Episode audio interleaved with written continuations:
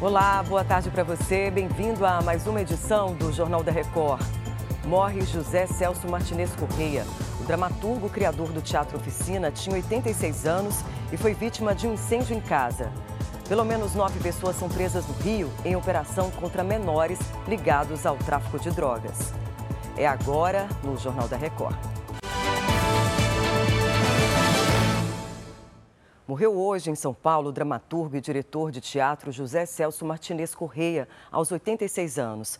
A repórter Beatriz Casadei traz as informações para gente. Oi, Beatriz, que notícia triste, né?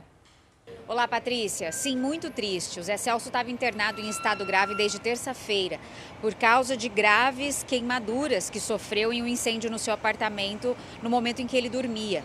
O fogo se alastrou muito rápido e Zé Celso teve 60% do corpo queimado. Hoje de manhã ele apresentou um quadro de insuficiência renal que culminou na falência múltipla dos órgãos. José Celso Martinez Correia entrou para a história do teatro e das artes brasileiras ao abandonar a carreira no direito para se dedicar ao mundo dos espetáculos. Ele foi o criador do Teatro Oficina que produziu peças como Rei da Vela e Roda Viva. De São Paulo, Beatriz Casadei. Obrigada, Beatriz.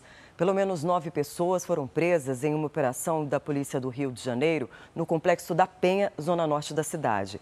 Os alvos eram menores envolvidos com o tráfico de drogas na região.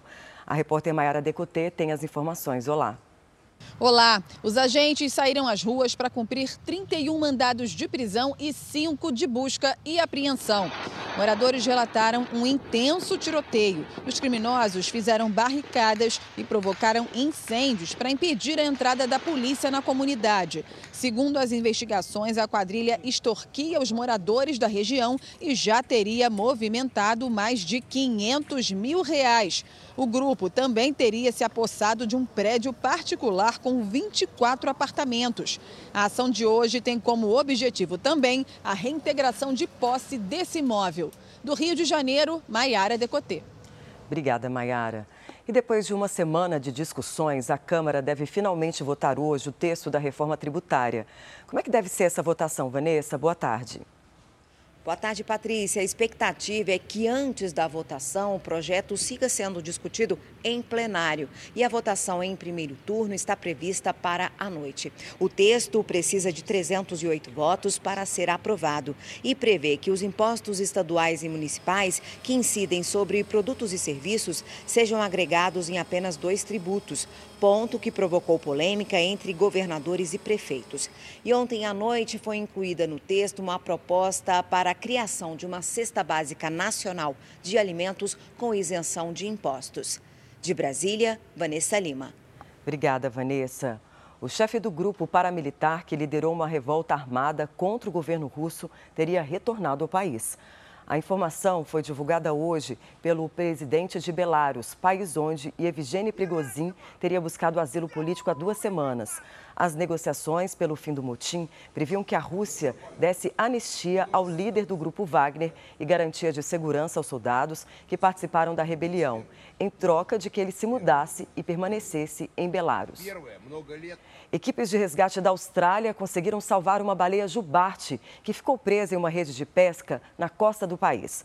Ela estava completamente enrolada, desde a cabeça até a cauda. As imagens mostram o esforço das equipes de resgate para libertar o animal.